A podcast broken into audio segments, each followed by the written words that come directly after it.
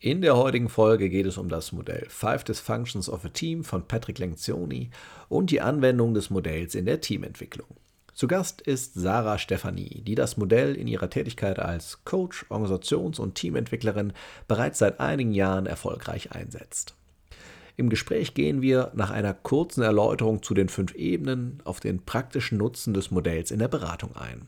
Hier wagen wir auch einen kurzen Abstecher zum Thema psychologische Sicherheit, welches wir beide sehr eng mit den fünf Dysfunktionen verknüpft sehen.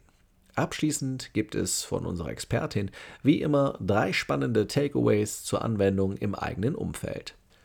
Ich bin Achim Freier von Mitgestalten und wünsche dir viel Spaß beim Zuhören.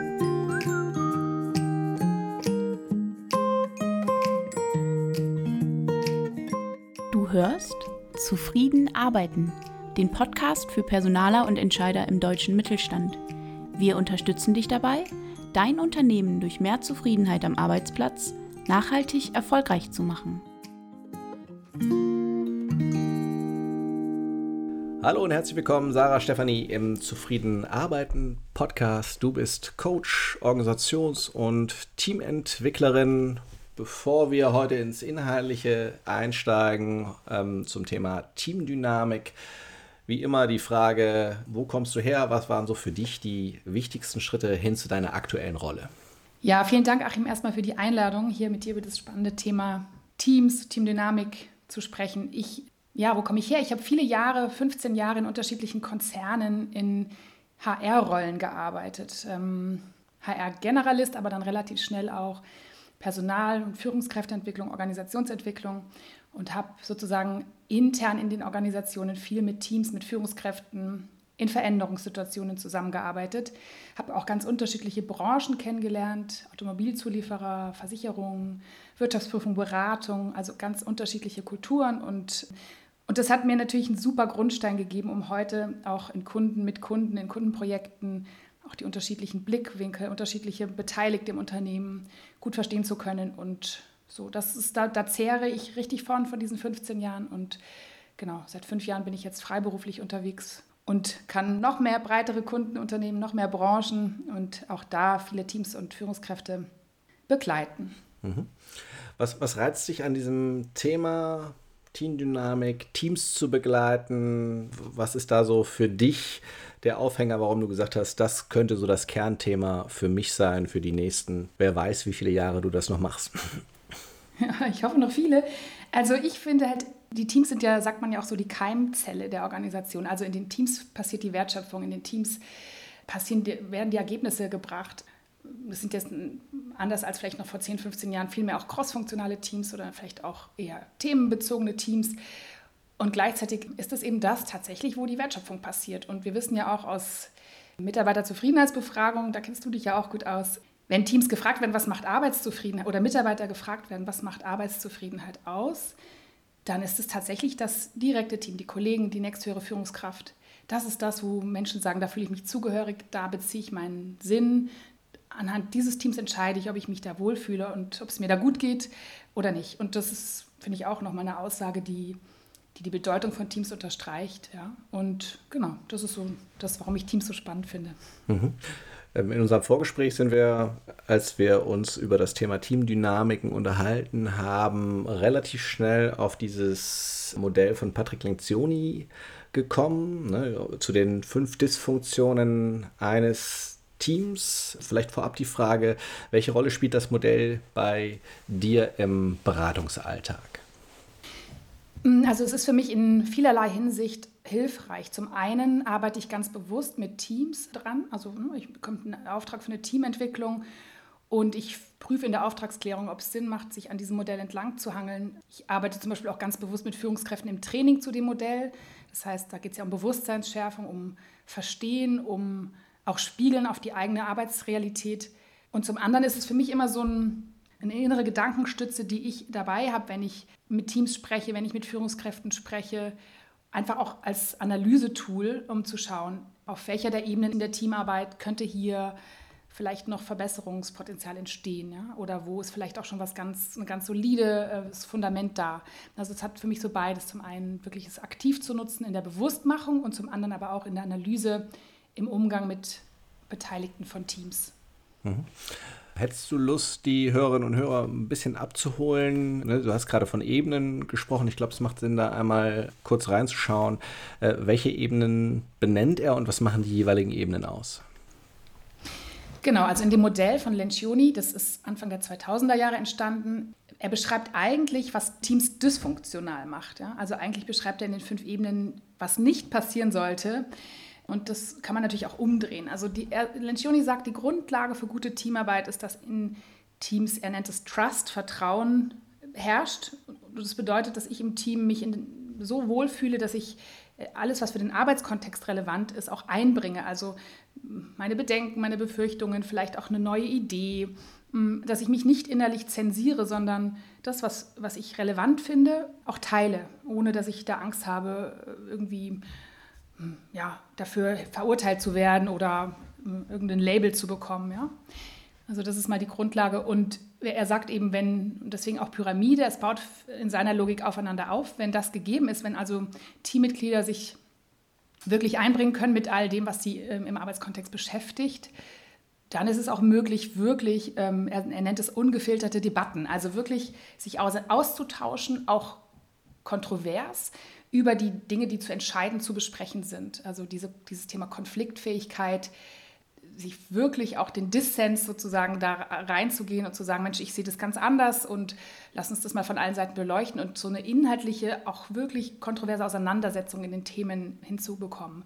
Im Sinne von, wir brauchen alle Meinungen. Es ist wirklich wichtig, was Individuen denken, insbesondere wenn wir heute an auch die, ja, die, das Wissen ähm, schauen, was unterschiedlich verteilt ist in Teams. Das ist ja oft so, dass die, die Führungskraft sagt, ich weiß gar nicht mehr, was meine Mitarbeiter da alles genau können. Ich, ich das sind so spezifische Skills. Wir sind da ja sehr, wirklich sehr arbeitsteilig unterwegs. Insofern da wirklich alle Meinungen an, auf den Tisch zu holen, kontrovers zu diskutieren, alle Blickwinkel zu beleuchten, das ist so das, was in der zweiten Ebene das Wichtige ist. Und dann sagt Lencioni, wenn das alles möglich ist, dann kann man in der dritten Ebene, die nennt er Commitment, ich finde die englischen Begriffe da eigentlich ganz gut, also dieses wirklich verbindliche sich einlassen auf etwas, kann dann erreicht werden. Also dass wirklich Meinungen gehört werden, Menschen beteiligt werden, dass ich als Führungskraft nicht nur frage, passt es so für jeden oder hat noch jemand was einzuwenden oder will noch jemand was sagen und dann mal höre, ob noch jemand sich meldet. Hoffentlich nicht, weil wir haben keine Zeit, es muss irgendwie auch alles schnell gehen. Ganz im Gegenteil, sondern wirklich die Individuen zu hören. Und da gibt es natürlich auch tolle Methoden, wie man das heute machen kann, über modernere Entscheidungsverfahren, als wir das von früher kennen.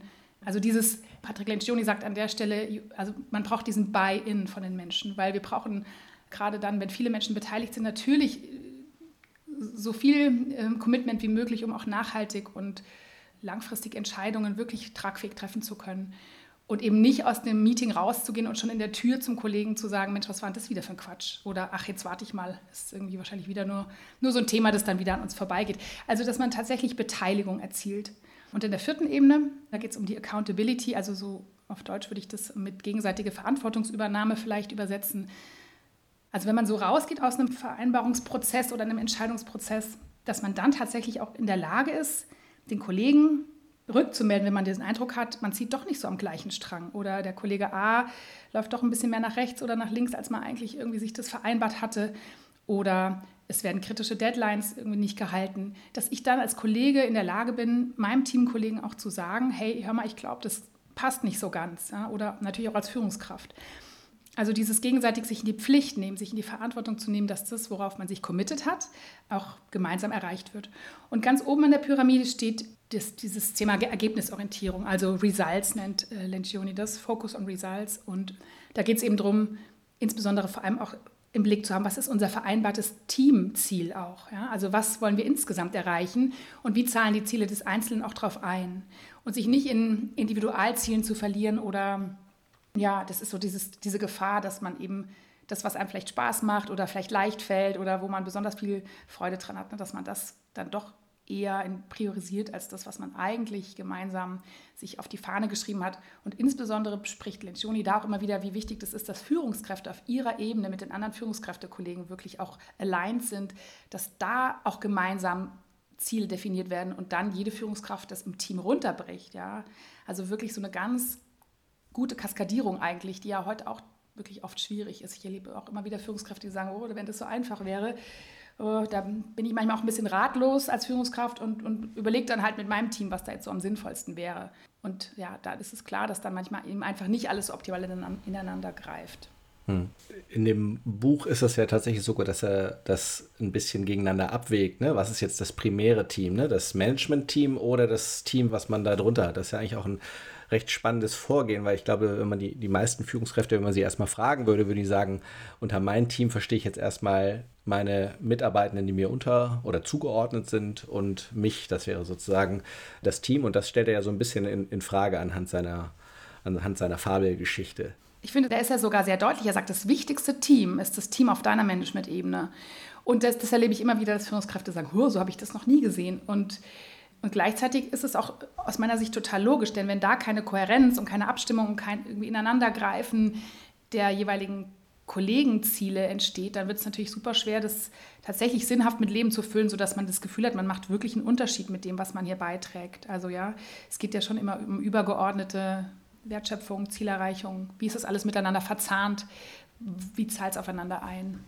Hm. Du hast eben noch gesagt, dass das Ganze immer wichtiger wird, gerade wenn wir über crossfunktionale Teams sprechen. Bezog sich das aus deiner Sicht nur auf diese erste Ebene, auf die Trust-Ebene, oder würdest du sagen, dass insgesamt das Thema Team einfach nochmal eine ganz andere Relevanz bekommen hat in der heutigen Zeit?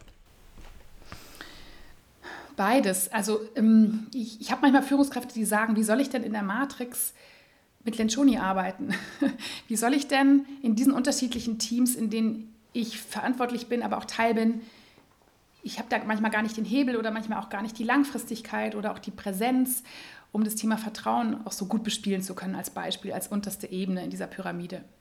Und gleichzeitig ist es, finde ich, schwierig und aber gleichzeitig dadurch auch enorm wichtig, weiterhin da aufmerksam zu bleiben und zu schauen, auch wie kann ich in den eher, also da kommt ja auch das Thema Virtualität rein oder aber auch Zeitbeständigkeit, wie kann ich als Führungskraft dennoch schauen, dass ich diese Ebenen gut bespiele. Denn ich glaube, gerade das Thema zum Beispiel auch Konfliktfähigkeit in crossfunktionalen Teams ist ja per se auch so, dass oft äh, unterschiedliche Interessen reinkommen oder ganz unterschiedliche Perspektiven auch.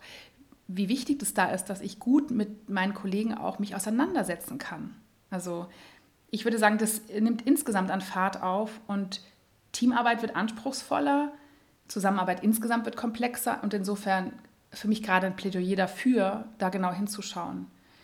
Ja, also das ist früher mal, wie es früher mal war, dass man irgendwie drei, vier Jahre relativ kontinuierlich mit den gleichen Leuten an ähnlichen Themen gearbeitet hat, das ist ja völlig vorbei. Also der, rasche Wechsel an Teammitgliedern und auch an Themen bringt ja mit sich, dass dass ich im Prinzip immer wieder auch schaue, wie, wie funktional sind wir hier aufgestellt, wo, wo sind wir gut, wo klappt es gut und wo haben wir aber immer noch auch vielleicht Optimierungsmöglichkeiten.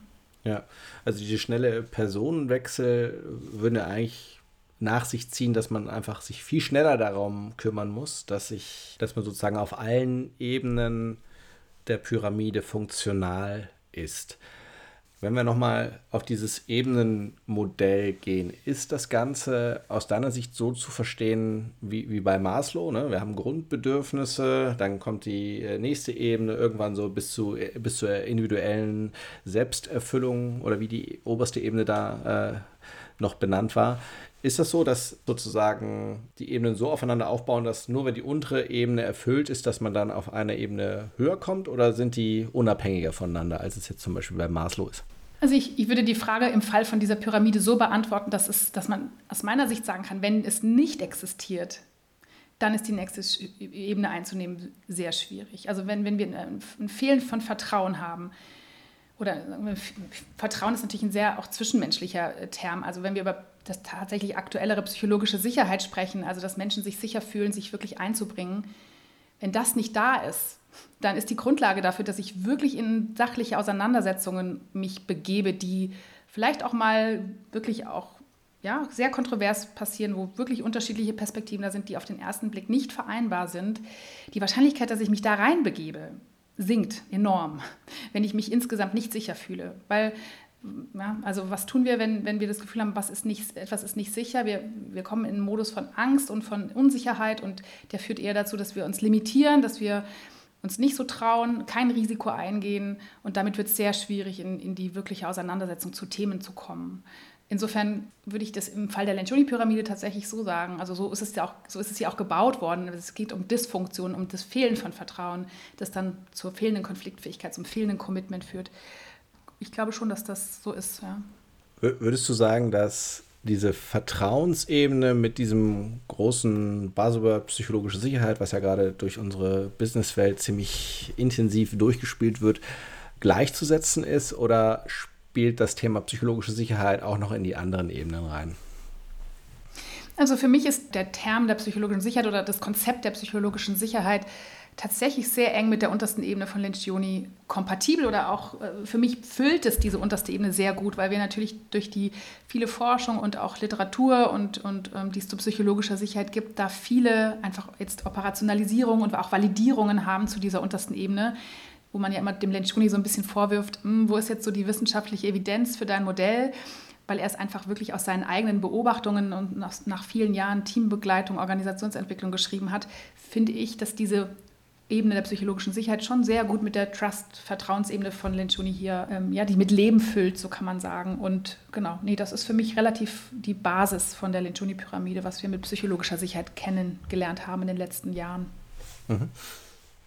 Wenn wir jetzt mal einen kleinen Blick in die, in die Praxis reinwerfen, jetzt hast du einem Team was gesagt hat, okay, wir brauchen mal Unterstützung, irgendwie haben wir das Gefühl, es hakt hier, dann haben sie gesagt, kommen Sie mal bitte rein, wir, wir brauchen Sie hier. Dann haben Sie sozusagen das Modell vorgestellt. Wie kann man jetzt sozusagen da den Spiegel ansetzen? Also wie kriegt man die Leute dazu, dass sie merken, oh, da haben wir eine Herausforderung. Ja? Also wie kann ein Team erkennen, an, auf welcher Ebene herrscht gerade das Problem? Oder braucht es da einen externen Blick drauf?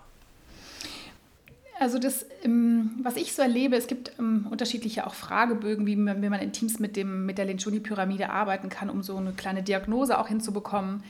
Ich habe es gerade letztens auch wieder mit einem Team gemacht. Das ist wirklich spannend, weil teilweise hat das Team vorher schon so ganz gute Ideen oder denkt, Mensch, ich glaube, beim Thema Vertrauen sind wir ganz stabil und auch ich glaube, bei uns hapert es am meisten beim Thema Accountability, also diese gegenseitiges, gegenseitige Pflicht nehmen. Und oft ist es tatsächlich so, dass der Test es dann auch so auswirft. Also es hängt so ein bisschen auch mit der Reflexionsfähigkeit und dem zu tun, wie, das, wie oft das Team sich schon mit sich selbst beschäftigt hat, auch in der Reflexion. Und, und gleichzeitig ist es so, wenn man dann so einen Fragebogen austeilt, das Team beantwortet den, entsteht eben nochmal so eine andere Schwarz auf Weiß Klarheit. Und gleichzeitig braucht es natürlich aber auch wieder eine gewisse psychologische Sicherheit und Vertrauen, um überhaupt ganz ehrlich und für sich selbst auch authentisch diese Fragen zu beantworten. Also das ist immer sowas, was sich dann so gegenseitig auch bedingt. Und ich erlebe aber, je häufiger es in Teams getan wird, dass man sagt, hey, lass uns mal einen Blick auf uns werfen. Wie, wie klappt eigentlich unsere Zusammenarbeit? Wo denken wir selber, haben wir noch Potenziale? Wo sind unsere Stärken? Also ich finde es auch wirklich wichtig, immer wieder drauf zu schauen, wo, was, worin ist man wirklich schon gut und worin ist man stark dass das dann nochmal so eine Art Landkarte, Vokabular bietet, dieses Modell, um zu sagen, ach ja, stimmt, jetzt steht es ja hier auch nochmal, ja, ähm, stimmt, dieses gegenseitige Verpflichtung scheinen wir alle auch ganz ähnlich zu sehen. Manchmal ist es aber auch so, dass, dass man dann auch den Dissens sieht, dass Teile des Teams eine bestimmte Ebene schon als sehr stark bewerten, andere nicht. Und das ist ja dann auch super spannend, darüber ins Gespräch zu kommen, wieso sind die Perspektiven da so unterschiedlich? Was stört den einen vielleicht, was den anderen gar nicht stört? Oder wo sind auch die, wo sind die jeweiligen Nulllinien auch, was, was einen idealen Zustand angeht. Hm. Also einen zentralen Mehrwert, den du da schon mal aufgezeigt hast, ist, dass man es einfach auch mal sichtbar machen kann. Wie ist die Lage im Team? Und so wie ich es verstanden habe, ist es in vielen Teams, die du jetzt so begleitet hast, schon auch so, dass äh, Teams da eine gewisse Fähigkeit haben, da auch eine Einschätzung vorzunehmen. An der Stelle sind wir gut, an der Stelle sind wir, sind wir nicht so schlecht. Deckt sich tatsächlich auch mit dem, was wir da an Erfahrung äh, gemacht haben. Wenn du jetzt mal reingehst, wir sprechen eigentlich von Dysfunktionalitäten. Wie zeigen sich so Dysfunktionalitäten, an denen ein Team merken könnte, okay, wir sollten uns vielleicht mal so ein Modell heranziehen, um darüber, darüber zu sprechen? Ne? Weil im Prinzip steht da, steht da drin zum Beispiel Kon Konfliktfähigkeit oder Konfliktvermeidung ist ja im Prinzip dieser, der, der negative Aspekt. Kann ein Team da selber drauf kommen, weil es hat ja einen Grund, warum es eine Konfliktvermeidung gibt sozusagen und dem sind ja die Teammitglieder als Teil des Systems ja auch in gewisser Weise ausgesetzt, ne? Oder, oder die, die sind ja Teil des Grundes, sagen wir mal so. Hm. hm. Ich, ich erlebe es eigentlich schon meistens so, aber das liegt vielleicht auch daran, dass ich eben, dass die Auftraggeber für solche Workshops eben meistens die Führungskräfte oder eben auch Kollegen aus HR oder so sind, die dann sagen, ah, ich, ich erlebe es bei dem Team so, dass das eher ein bisschen zurückhaltend ist, wenn es darum geht, wirklich mal auch unterschiedliche Perspektiven auf den Tisch zu bringen. Oder auch Führungskräfte, die einfach sagen, ich, in, in den Teams, die ich jetzt schon geführt habe, ist es eher so, dass, oder dass hier vielleicht auch eher auf eine Art und Weise sich auseinandergesetzt wird, die andere dann eher einschüchtert, weil dann teilweise wirklich auch eben, ja, sagen wir, bei der, das produktive Streiten eher in ein sich anklagen oder auf der persönlichen Ebene ähm, dann sich, also das, daran kann man ja auch merken, dass es teilweise auch Übertreibung oder eben nicht produktive Formen von Teamarbeit eben dann auch gibt.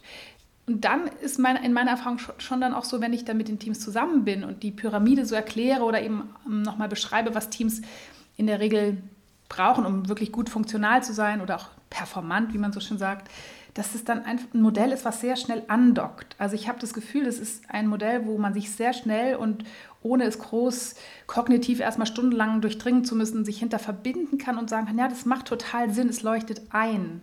Ja, also es gibt viele Punkte, auch im Erleben, gerade wenn wir jetzt über sowas also ich mag diese mittlere Ebene des Commitment wirklich auch, weil das passiert, denke ich, so oft, dass man so sich denkt, soll ich da jetzt meinen Senf dazugeben oder ach, wir haben, sind eigentlich schon wieder aus der Zeit und Teams-Meeting irgendwie 55 Minuten, wir haben so viele Themen, ach komm, ich halte jetzt die Klappe, ist auch ein bisschen egal. Ja? Ähm, so, vielleicht steht eh schon fest, was gemacht werden soll. Ja, und das sind eben so Dynamiken, wenn ich das dann mit dem Team so bespreche, dann, dann grinst irgendwie jeder und schaut, ja, schaut zu Boden und denkt sich so, ja, und da, da ist uns auch schon passiert. Und es ist ja auch ja, es ist überhaupt kein Plädoyer dafür, dass man bei jeder Entscheidung, bei jeder Diskussion immer alle hören muss. Aber so eine Tendenz dazu, dass man sich selber so denkt, hm, komm, lass, lass, lass einfach, die Führungskraft entscheidet das jetzt und dann wird schon passen. Ja, und was aber damit passiert, ist ja, dass ich innerlich so ein bisschen rausgehe aus der Energie auch. Oder mir denke, ja, eigentlich hätte ich da schon was dazu zu, zu sagen gehabt und habe es jetzt aufgrund von, sei es psychologischer Sicherheit, die, wo ich mir denke, naja, wenn ich das jetzt sage, dann rümpft der Kollege wieder so die Nase oder, oder die Führungskraft sagt, hey, ist jetzt schwierig, weil wir haben keine Zeit mehr. So, und dann, dann beim zweiten, dritten Mal lasse ich es vielleicht einfach gleich bleiben. Hm. Das ist auch ein schöner Satz, der mir da immer wieder begegnet ist, wenn dann die Führungskraft sagt, es wurde alles gesagt, nur nicht von jedem. Das ist so ein, so ein Typ, wenn die Führungskraft das gesagt hat, dann ist danach in der Regel die Diskussion beendet und dann hätte man sie sich vielleicht auch sparen können, weil man die Hälfte noch nicht gehört hat, sozusagen. Das ist so ein, so ein typischer Satz, der das dann so, der das dann so abwirkt. Ja, oder äh, Achim, du kennst es ja vielleicht auch, dass vielleicht einer, ein Satz noch. Es gibt ja meistens auch so Verteilungen, dass in Teams bestimmte Leute immer und viel sagen und man, manche gar nichts oder sehr wenig.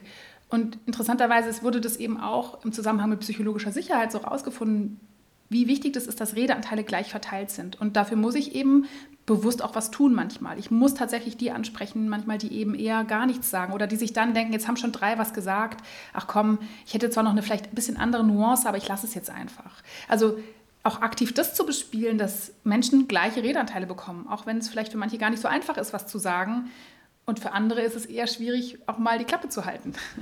Aber auch darauf zu achten. Hm. Mal ganz kurz weg von der Praxis wieder, wieder hin zum Modell. Ein großer Vorwurf, dem das Modell ja immer wieder ausgesetzt ist, ist, dass es nicht so wirklich einen wissenschaftlichen Hintergrund hat. Ne? Wir haben vorhin gesagt, äh, vielleicht hilft die Arbeit von, von Amy Edmondson zum Thema psychologische Sicherheit, um zumindest mal das Grundfundament, die unterste Ebene so ein bisschen ähm, auf wissenschaftliche Füße zu stellen. Wie stehst du dazu? Warum sagst du, für mich ist es trotzdem ein wertvolles Instrument, um im Teamentwicklungskontext damit zu arbeiten? Hm. Also ich habe e-, eben ja schon gesagt, ich mache wirklich die Erfahrung, dass auch im Training beispielsweise, wenn ich an ich bin in so unterschiedlichen Curricula unterwegs mit Führungskräften, wo wir wirklich um, über mehrere Module auch intensiver einsteigen, Führungsreflexion, wirklich erfahrene Führungskräfte auch, dass dieses Modell, wenn wir darüber sprechen und es als, als mögliches Re Reflexionsmodell anbieten, um über Teams ins Gespräch zu kommen und über Teamleistung, dass es einfach eine sehr hohe und schnelle Akzeptanz und auch eine hohe, hohe Wiedererkennung gibt und einen schnellen Effekt, auch dass ich mir das merken und einprägen kann. Und das ist für mich einfach das, was, woran ich merke, das ist funktional, es hilft, es kann angewendet werden, es ist wirklich sehr praktikabel und realitätsnah. Und das ist dann für meine Arbeit das, was, was ich auch wichtig finde. Natürlich sage ich immer so, das ist, wie es entstanden ist. Mir ist auch wichtig, dazu sagen, woher kommt es. um da auch klar zu sein und transparent. Aber ich, für mich ist immer wichtig, wie, komm, wie können Menschen, mit denen ich arbeite, wirklich damit arbeiten? Wie hilfreich ist es für die? Und da erlebe ich eben bei dem Modell wirklich einen hohen, einen hohen, einen hohen Mehrwert in der Praxis. Und deswegen ist es für mich wirklich ein Modell, mit dem ich sehr gerne arbeite. Ja, ja. also was, was ich auch noch reizvoll daran finde, ist, man kann dieses Buch auch sehr leicht mal verschenken oder den Leuten zur Verfügung stellen, weil es nicht wie so ein trockener Management-Schinken ausgearbeitet ist, sondern tatsächlich ist das eingängig auch in der, ja, im, im Lesen selbst, ne? weil es so als Fabel formuliert ist, das äh, finde ich was, was auch noch erwähnenswert ist, was es, was ich da sehr, sehr positiv finde. Du hast ja jetzt. Es gibt es mittlerweile sogar schon als Comic. Ja, das ist, ja? noch ist das so? zu lesen, glaube ich. Und, ja, ja, genau.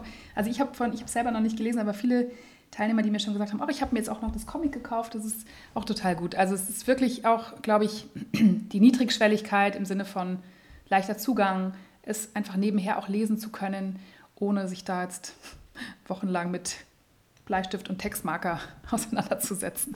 Ja, also du hast jetzt viel über das Modell gesprochen. Er gibt ja auch ganz explizite Hinweise, wie man an den jeweiligen Ebenen arbeiten kann. Nutzt du die auch oder siehst du die eher äh, kritisch oder hast du da eher an, eigene Ansätze, wie du bestimmte, wie du bestimmte Themen angehst? Also ich finde, da sind sehr gute Tipps dabei und gleichzeitig versuche ich immer zu schauen, was ist das für ein Team, das ich jetzt gerade hier, mit dem ich gerade hier arbeite und was brauchen die jetzt ganz speziell. Und da bin ich immer Fan, nichts von der Stange einfach zu nehmen, sondern zu schauen, was macht da jetzt Sinn. Aber die Aspekte, die der Lencioni beschreibt, ähm, was auf den unterschiedlichen Ebenen sinnvoll sein kann, um das zu stärken, finde ich schon gut. Also ich kann gerne mal ein paar Beispiele geben, wenn du magst. Also beim Thema Vertrauen äh, auf der untersten Ebene oder psychologische Sicherheit ist es einfach wirklich wichtig, so die grundlegenden Techniken der Kommunikation, äh, zuhören, ausreden lassen, Fragen stellen, neugierig sein. Das hat natürlich auch von der Führungskraft einen hohen Wert, aber auch untereinander, ne? dass die Teams, die Teammitglieder miteinander, dass man einfach auch das Thema Fehlerkultur aktiv bespielt. Ja? Also das ist ja so das, ähm, was passiert, wenn ich einen Fehler mache? Was passiert? Wie reagiert mein Vorgesetzter? Wie reagieren meine Teamkollegen? Und wir wissen ja mittlerweile, dass gerade das Thema Fehler machen, wenn wir über Innovation oder Neuentwicklung von Prozessen und so weiter sprechen, so wichtig ist. Ja, also ja, schnell zu merken, laufe ich in die richtige Richtung oder muss ich nochmal abbiegen? Also da gehört es einfach dazu. Und trotzdem ist noch in vielen Köpfen verankert, Fehler dürfen nicht passieren. Auch wenn ich einen schönen Flyer habe und da steht drauf, Fehler sind wichtig und so, wir machen alle Fehler. Aber es ist tatsächlich wirklich was, was sehr tief verankert ist, dass man keine Fehler machen sollte. Ja. Also das sind so Themen für diese Ebene Vertrauen. Ich könnte noch einige mehr nennen, aber ich glaube, das vielleicht mal so, dass wir durch die unterschiedlichen Ebenen mal durchgehen. Beim Thema Konflikt ist natürlich super wichtig, dass ich zum Beispiel das Prinzip also dieses Spannungsprinzip, das finde ich einfach toll, dass, ähm, dass man sagt, wenn ich eine Spannung habe und das Gefühl habe, hier braut sich was zusammen, dann adressiere ich das möglichst schnell.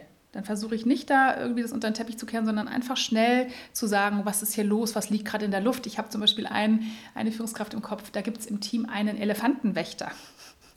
Es gibt eine Person im Team und es rolliert auch diese Rolle, die in Teammeetings schaut, gibt es irgendwelche Themen, die hier mitten im Raum stehen, aber alle machen einen großen Bogen drum. Also es ist natürlich vielleicht auch nicht für jedes Team das Richtige, aber ich fand diese Idee zu sagen, wir machen explizit jemanden, machen explizit eine Rolle daraus zu schauen, wo, was sind hier Vermissstimmungen gerade? Fand ich total interessant. Oder auch natürlich hat es viel auch mit dem eigenen Konfliktstil zu tun. Bin ich jemand, der eher dem Konflikt aus dem Weg geht oder bin ich jemand, der eher sehr durchsetzungsstark ist? Also dass man auch im Team untereinander ein Gefühl dafür bekommt, wer da auch welche Vorlieben hat, mit Konflikten umzugehen. Ja, und klar muss ich auch wissen, wie gebe ich gut Feedback? Was, wie formuliere ich eine Ich-Botschaft, die dem anderen nicht sofort das Gefühl gibt, er ist ein totaler Depp, sondern wie beschreibe ich gut, was war die Situation, wie habe ich das wahrgenommen, was hat es für Auswirkungen. Also da gehört schon auch ein bisschen Feedback-Kompetenz dazu, das gut verbal auch zu adressieren, wenn irgendwas nicht, nicht passt. Und beim Thema Ver Verbindlichkeit, Commitment ist für mich so der Kern wirklich die moderneren Entscheidungs- Methoden, also integratives Entscheiden, Konsent entscheiden, ähm, in dem wirklich explizit jedes Mitglied in dieser Runde ausspeichert, was sie oder er zu dem Thema, zu dem Vorschlag denkt. Ja, also es geht da einmal natürlich auch darum, gut Fragen zu stellen und nicht schon gleich, während man die Fragen stellt, eigentlich zu sagen, was ich davon halte, sondern zu verstehen, was ist da gerade der Vorschlag, die Idee und dann auszuspeichern, wie ist meine Resonanz dazu, was geht mir im Kopf rum. Und nicht nur Einzelne und nicht nur die, die als erstes und immer, sondern wirklich jeder, um dann wirklich konstruktiv gemeinsam an einer Entscheidung zu arbeiten. Also das ist für mich so auf der Ebene Commitment wirklich wichtig. Und da helfen einfach auch moderne Formate, wie man diskutiert, wie man entscheidet. Und genau und auf der Ebene Accountability vielleicht noch ein Satz. Da ist es natürlich super, wenn, wenn ich jemanden in, in die Verantwortung nehmen soll, wenn wirklich auch sehr transparent ist, worum es geht. Also was haben wir uns eigentlich gemeinsam vorgenommen? Wie kann man das vielleicht auch visualisieren? Also ich arbeite wirklich viel mit Teams, auch die ganz intensiv Visualisierungstools nutzen, um ihre gemeinsamen Teamziele festzuhalten, wo ich sehen kann, wer arbeitet gerade an welchem Schritt, also Kanban-Boards oder andere Tools, die es da gibt. Je klarer ist, wie die Vereinbarung ist und wie die Deadlines sind, umso leichter kann ich sagen, stopp mal, wir laufen hier aber irgendwo gerade in einen ganz anderen Bereich. Ja? Also das ist zum Beispiel für mich so beim Thema Accountability. Wie, wie, kann ich visualisieren? Wie kann ich auch immer in Retrospektiven zum Beispiel alle vier, sechs, acht Wochen mal schauen, wie ist es denn gelaufen? Also je klassischer und je normaler es ist, dass ich über die Zusammenarbeit und über auch die, äh, die Ziele miteinander in Austausch komme, umso weniger persönlich nehme ich es. Ja? Umso weniger denke ich, jetzt will der Kollege mir hier ins Bein treten. Nee, wenn wir alle sechs, acht Wochen in der Retro schauen, wie waren die letzten Wochen, wie haben wir zusammengearbeitet, was lief gut, was lief nicht so gut, dann ist es einfach auch normaler und an der Tagesordnung. Ja. Und auf der Spitze der Pyramide, also klar, die gemeinsamen Ziele müssen allen klar sein. Am besten werden sie gemeinsam entwickelt. Am besten machen sie wirklich Sinn in der Kaskadierung auch, dass klar ist, wo kommen die Ziele her, warum sind die wichtig und wie kann ich auch das immer wieder visualisieren im Fokus halten, in gemeinsamen, ja, in gemeinsamen Loops auch über die Zielerreichung sprechen. Also da schließen sich dann die, die Ebenen auch sehr eng aneinander an. Hm. Also ich glaube, was die große Herausforderung ist bei allen Punkten, die du so genannt hast, ne, auf der untersten Ebene angefangen bis nach oben, ist, glaube ich, dass wir vieles einfach ganz anders gelernt haben. Ne? Also Fehlerkultur ist, glaube ich, die große Herausforderung, dass in der Schule du eigentlich erstmal, oder zumindest zu meiner Zeit, noch äh, andere Dinge gelehrt wurden, ne? mit Klassenarbeit, Heft raus, nachher gibt es ein paar rote Haken dran. Ja, ja ich, äh, aber ich, ich hoffe, Schulsystem. Was, was, jetzt, jetzt machen wir, gehen wir ein bisschen weg von dem Business-Kontext, aber tatsächlich wären das ja wahnsinnig wichtige Themen, die vielleicht in diesem Bildungsapparat eine, eine viel größere Rolle spielen müssten. Ne? Also wie kann man wie kann man sich gegenseitig verantwortlich halten? Ne? Das müssen Menschen dann lernen, wenn sie in den Business-Kontext kommen und sind plötzlich dann was das angeht, ins kalte Wasser geworfen. Ne? Dafür weiß man die Hauptstadt von, weiß ich nicht, die man in 0, nichts nachgucken könnte. Aber das ist ja eine, eine Übungssache an, an vielen Stellen und ich glaube, da könnte man echt was, könnte man Menschen auf jeden Fall besser auf das vorbereiten, was, was nachher in so einem funktionalen Team eigentlich gebraucht wird. Total, ja. Also die Fehlerkultur, die ist, glaube ich, wirklich ein, wäre ein großer Hebel und ja. Auch die anderen Punkte finde ich, dieses Kommunikationsthema. Ne? Also, wie kann ich zum Beispiel Feedback abgeben? Ne? Also, auch dieses Thema gewaltfreie Kommunikation ist ein schönes Mittel, wie du in so einer Retrospektive oder in so einer, in so einer Feedback-Runde Dinge anbringen könntest, so dass es für, für, Menschen, äh, für Menschen greifbarer ist. Und da tun sich extrem viele Teams, in denen wir tätig sind, tun sich da extrem schwer mit, äh, mit, mit, dieser, mit dieser Situation. Und da ist eher dieses, ja, zum, zum Thema Konfliktfähigkeit eines Teams. Wir sind in ganz vielen Teams, in denen versucht wird, so eine künstliche Harmonie aufrechtzuerhalten. Ne? Und ich glaube, dass es da, ne, du hast eben gesagt, das muss auch für das Team passen. Wenn du da den Elefantenwächter beauftragst, das würde da nicht funktionieren. Dafür müsste man erstmal, man müsste erstmal einen Gewinn schaffen für diesen, für diesen Mehrwert, die das, äh, die das schafft. Ja, es ist ja wirklich eine Frage von Kultur auch, die, über, die sich auch prägt über lange Jahre. Und wenn ich erstmal wieder umlernen soll, dass es überhaupt nicht schlimm ist, wenn ich auch mal was anspreche, womit ich vielleicht nicht einverstanden bin oder was mich vielleicht auch an meinem Kollegen stört. Also wenn das überhaupt kein, keine gängige Praxis ist, dann braucht es erst wirklich ein Umlernen. Ich habe eine Führungskraft gerade noch im Kopf, die hat mit, ihr, mit ihrem Team wirklich super intensiv das Thema Feedback geübt, wirklich gestresst. Also sowohl die Kompetenzen aufgebaut, als auch Anlässe geschaffen, das bilateral und im Team ständig zu praktizieren. Und sie sagt, es hat bestimmt ein Jahr gedauert, bis es so weit war, dass die nicht mehr so zusammengezuckt sind, bis äh, wenn so eine Feedback-Situation angestanden ist oder, oder sich unwohl gefühlt haben. Also das ist, braucht wirklich einen enormen Invest. Und das will ich nochmal sagen, sowohl auf, wirklich auf der Skill-Seite, dass ich weiß, wie mache ich das, und ich kann es aus meinem eigenen Erleben sagen, das dauert einfach auch eine Weile, bis einem das in Fleisch und Blut übergeht. Ne? Also ich bin da auch immer sportlich unterwegs und animiere die Teilnehmer oder die Führungskräfte auch zu sagen, Mensch, das klappt nicht beim ersten Mal. Und je wichtiger dir das Feedback ist, umso eher legst dir vorher zurecht, überleg dir, wie willst du es beschreiben. Weil klar, wenn ich das gebe und dann es, geht es vielleicht wirklich um eine Situation, die mir wichtig ist oder die kritisch war, dann spielen sofort die Emotionen mit rein. Mein Frontalhirn äh, weiß gar nicht mehr, was das eigentlich sagen will. Und dann sage ich tendenziell vermutlich die Dinge, wo ich hinterher sage, oh, das war nicht so optimal. Also es braucht einfach ein bisschen Übung und es ist auch normal und, und gleichzeitig so wichtig, dass wir in einer Art und Weise miteinander reden, die es uns ermöglicht, wirklich, das ist ja so das eine, auf der inhaltlichen Ebene klar zu sein und auf der Beziehungsebene verbunden zu bleiben. Also das ist ja so, dass wenn das gelingt, ja, dann ist es, dann ist es ideal. Dann haben wir ein funktionales Team. das, das große Ziel. Ähm, ja, wir, wir sind schon ziemlich am Ende unserer Zeit. Ähm, abschließend fragen wir immer nach so drei Tipps für Teams, die sich bei dem Thema oder, oder Organisationen, die sich bei dem Thema etwas in die richtige Richtung bewegen wollen. Wenn wir jetzt so ein Team nehmen, was merkt, okay, wir haben hier eine Herausforderung, äh, vielleicht mehrere Ebenen sind betroffen. Was würdest du dem mit an die Hand geben? Was sollte sozusagen der nächste Schritt sein? Was wären so drei Tipps, was, das, äh, was die, die dem Team jetzt mit auf den Weg geben würdest? Mhm. Ich finde immer so, dass eine, ein Format im Unternehmen, wo sich, wo Teams ja zusammenkommen, ist so dieses Meeting. Also ich würde Ihnen, glaube ich, an die Hand geben, dass Sie wirklich schauen, dass Sie in Meetings weil es zahlt auch auf alle Ebenen ein, tatsächlich sehr stringent vorgehen, dass es da eine klare Agenda gibt, dass es auch unterschiedliche Verantwortlichkeiten gibt, dass man darauf achtet, dass Menschen sehr unterschiedlich auch zu Wort kommen und beteiligt werden, dass es ein Check-in gibt, der auch auf der Beziehungsebene erstmal ankoppelt, wo ich kurz verstehe, wie geht es meinen Kollegen eigentlich heute. Also das Thema Meeting finde ich so ein Kristallisationspunkt, wo, wo natürlich viel Zeit drin verbracht wird, aber wo eben auch Kooperation und, und Verabredungen und Verbindlichkeit auch stattfindet, ja. Oder dass man aus dem Meeting rausgeht und jeder noch mal kurz für sich zusammenfasst, was nehme ich jetzt mit? Was sind die nächsten Schritte? Oder ich finde auch zwei Fragen gut. Haben wir an den, an den, richtigen Themen gearbeitet und haben wir richtig an den Themen miteinander gearbeitet? Also, dass man wirklich so Reflexionsebenen einbaut ähm, im, im Thema, zum Thema Meeting. Ein zweiter Tipp, den ich unbedingt geben würde, weil ich erlebe das so oft in den letzten drei, vier Jahren, das Thema Virtualität und abnehmende Face-to-Face-Zeit. Also psychologische Sicherheit aufzubauen, wenn ich nur virtuell mit Kollegen zusammenarbeite, ist viel schwieriger. Also, dass Teams sich immer wieder auch Präsenzzeiten geben, ich habe das Gefühl, das ist noch ein weit unterschätzter Faktor äh, für Teams, äh, was Virtualität und hybrides Arbeiten für Teamkohäsion bedeutet. Also da merke ich immer, wie ich so innerlich anfange, oh, ähm, in Wallung zu geraten, wenn, wenn das so von Teammitgliedern oder Führungskräften so ganz runtergespielt wird, weil ich bin der Überzeugung, dass es wirklich Unterschiede gibt, die man einfach auffangen sollte.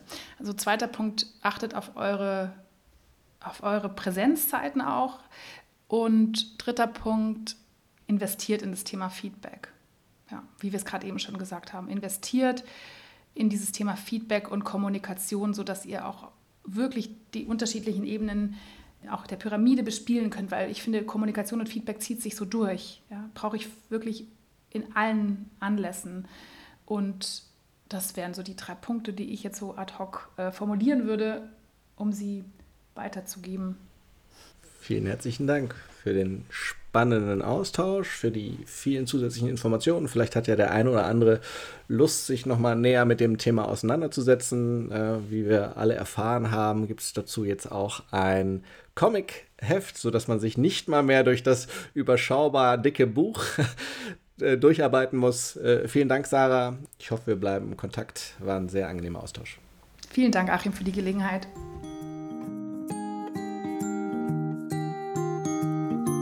Das war Zufrieden arbeiten. Wenn dir der Podcast gefallen hat, freuen wir uns sehr über eine 5-Sterne-Bewertung. Darüber hinaus sind wir offen für Kritik, Kommentare und Anregungen. Schick uns hierzu doch einfach eine Mail an podcast.consulimus.de. Am meisten aber freuen wir uns über eine persönliche Weiterempfehlung und wenn du auch bei der nächsten Folge wieder einschaltest.